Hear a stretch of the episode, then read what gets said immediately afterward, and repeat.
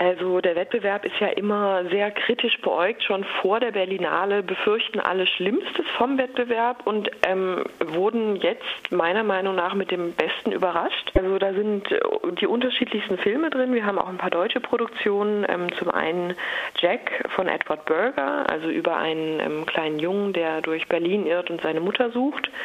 Und Geliebte Schwestern von Dominik Graf. Die beiden waren für mich schon Highlights. Ähm, der Dominik Graf, der geht drei Stunden fast und hat deshalb meiner Meinung nach auch ein bisschen Längen, ist aber dennoch ähm, unglaublich gut gemacht. Er hat tolle filmische äh, Feinheiten, die ihn auf jeden Fall sehenswert machen.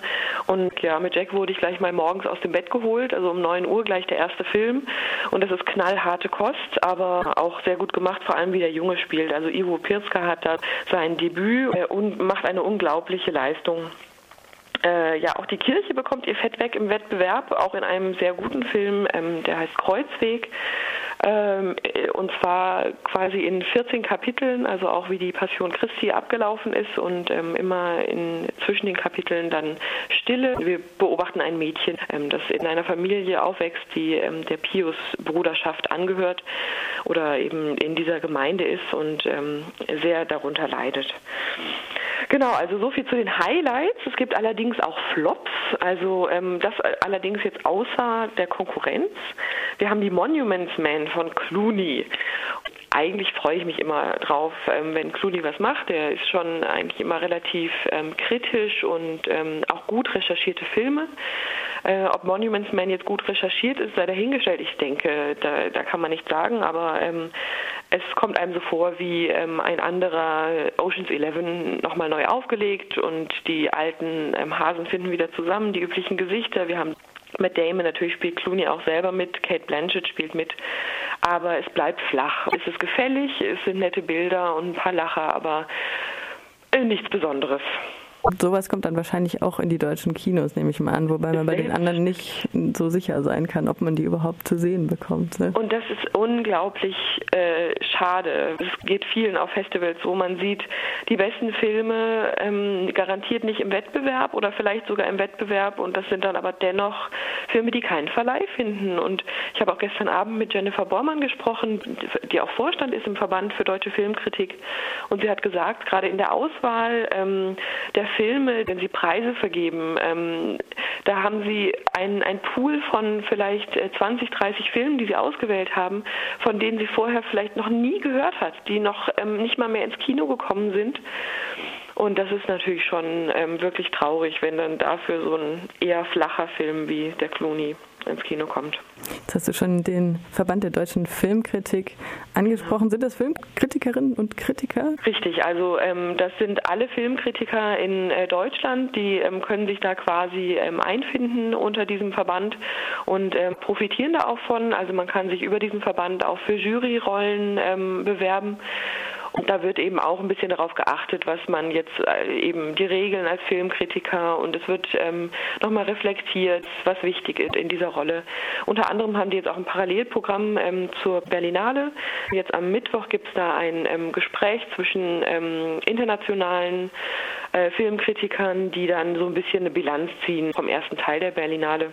Außerdem haben sie gestern einen Preis vergeben, also eben den, den Preis der deutschen Filmkritik. Da hat unter anderem ähm, das andere Leben gewonnen, dann Quellen des Lebens von Oskar Röhler. Und ähm, Tore tanzt, auch ein ähm, scheinbar unglaublich beeindruckender Film. Also ähm, Jennifer, das war ihr absoluter Favorit. Es wurde moderiert von Burkhard Klausner und ähm, der hat uns dann auch so durch den Abend begleitet. Wir haben die, die Preisträger kennengelernt. Und man hat wieder gesehen, wie wichtig, obwohl das ein relativ kleiner Preis ist, aber wie wichtig doch den Schauspielern und Regisseuren solche Preise sind, weil ähm, irgendwie ist dann doch der Kritikerpreis ein, ein Ritterschlag und natürlich Berlinale, toller goldener Bär ist auch was Tolles, aber die Kritiker sind nun mal ein wichtiger Bestandteil der Schauspiel- und Regisseurskarriere. Auf dem Festival weiß man ja nie, was einen erwartet, wenn man dann so ins Kino geht. Und weil es gerade eben noch keine Kritiken zu den jeweiligen Filmen gibt, dafür sind die Leute dann zuständig. Ne? Genau, richtig. Jetzt hast du gesagt, es gibt ein Parallelprogramm, da ist mir eingefallen, es gibt ja auch ein Programm außerhalb von Filmen. Also, es, also ich war nur einmal auf der Berlinale, gab es so Videoinstallationen, mhm. 16 mm Vorführung. Ganz Hast du da was mitgenommen? Da habe ich bisher noch nichts mitgenommen. Ich habe aber ähm, mit ähm, Hinner, den ich noch aus dem AK Filmclub kenne und der jetzt gerade auch hier in Berlin weilt, der hat ähm, auch ein Alternativprogramm zur Berlinale mitgenommen oder parallel. Also es gibt noch viele Filmgespräche zum Beispiel über die Machart vom Film Das Kabinett des Dr. Caligari und auch über die Rezeptionsgeschichte gab es ähm, gestern ein Gespräch, das ihn wohl ähm, sehr beeindruckt hat, auch über die Restaurationsgeschichte und wie, wie da so die Hintergründe waren. Dann außerdem gab es ein Gespräch mit Michael Ballhaus, was natürlich unglaublich spannend ist, der die Scorsese-Filme gefilmt hat und ein so breites Wissen mitbringen kann. Das Parallelprogramm verlockt durchaus. Ich habe es mir nur zum Ziel gemacht, die Wettbewerbsfilme möglichst alle zu sehen. Und das ist manchmal sehr undankbar für, ähm, für die schönen Alternativen. Die Pressevorführung um 9 Uhr muss dann. Richtig, genau. Mhm. Dann mitnehmen, ja. Ich habe auf dem Max Ophüls Festival, das war jetzt vor mhm. zwei Wochen etwa, einen Film gesehen, der hieß Männer zeigen Filme und Frauen ihre Brüste. Und es ging darum, dass in Cannes 2012 war das, glaube ich, im Wettbewerb kein einziger Film von einer Frau lief, also eine Frau, die hinter der Kamera steht. Ah. Auf dem Max Ophüls war das schon relativ ausgewogen, weil es ja auch junge Filmemacherinnen und Filmemacher sind, die noch nicht so einen Namen haben. Hast du ein Bild davon, wie das auf der Berlinale im Wettbewerb ist? Also bisher, alle Filme, die ich gesehen habe im Wettbewerb, sind ähm, von Männern gedreht. Also wir haben da ähm, Jack, der ist von Edward Berger, dann ähm, Der Kreuzweg von Dietrich Brüggemann, ähm, Two Men in Town, auch von einem Mann gedreht, allerdings weiß ich das jetzt schon wieder nicht. Dann ähm, 71, auch ein ziemlich hautnaher Thriller von ähm, Jan Demange, da geht es um eben den Nordirland-Konflikt. Also mit Frauen sieht es da schlecht aus bisher. Ja, das Übliche ja. leider immer ja. noch im Filmbusiness und in allen Lebensbereichen. Genau. Dann gibt es auch jedes Jahr eine Retrospektive. Dann, ist das eine Hommage immer an einen gewissen Filmemacher oder wie läuft also, das? Also es gibt beides. Wir haben jetzt eine Hommage und eine Retrospektive und ähm, die Retrospektive geht dieses Jahr über die Ästhetik des Schatten. Also das ist nach einem Buch benannt von äh, Daisuke Miao. Das ist ein ähm, Japaner, der sich ähm, sehr mit äh, filmischem Licht beschäftigt hat und was das bewirken kann. Also jetzt weniger mit den ähm, Film Noir, sondern ähm, allgemein, äh, gerade mit den frühen Filmen in den ähm, 10er, 20er, 30er Jahren, ähm, hat er äh, das beleuchtet, was, was ähm, die Poetik des, des Lichts ist und die Ästhetik. Darunter steht eben dieses Jahr die Retrospektive und ähm, da habe ich einige echt beeindruckende Filme gesehen. Zum einen The Naked City von äh, Jules Dassin da geht es um New York. Eigentlich soll es ein Blick auf New York sein, wie es im Alltag lebt. Es sollen die Menschen beleuchtet werden. Jetzt nicht wirklich im dokumentarischen Stil, aber ähm, es hat so ein bisschen den Anspruch. Wir hören da immer so, so einen Erzähler, der das alles ein bisschen ironisch kommentiert.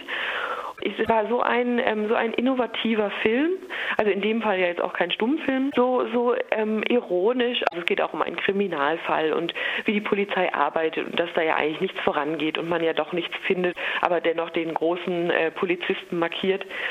Und alles ähm, das unterstrichen und untermalt von einem unglaublich ähm, guten und intensiven Licht. Gerade so Verfolgungssituationen werden durch Beleuchtung und also gerade die, die Schatten, ähm, ja, die Schattierungen eigentlich ähm, mehr hervorgehoben.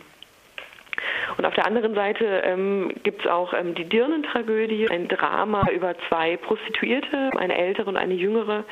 Und ähm, wie die ältere daran zerbricht, dass die jüngere eben noch ähm, den Erfolg hat, den sie nicht mehr hat in ihrem, in ihrem Alter. Auch das ist ganz interessant. Also Verfolgungsszenen, da, da werden eher Beine gefilmt als, als die ganzen Menschen. Also immer, immer Aspekte rausgegriffen, wo, wo der Zuschauer sich dann alles nochmal weiter herleiten kann. Ja, dann wünsche ich dir noch viel Spaß. Vielen Dank. Und schlaf ein bisschen. Das werde ich danach wieder machen.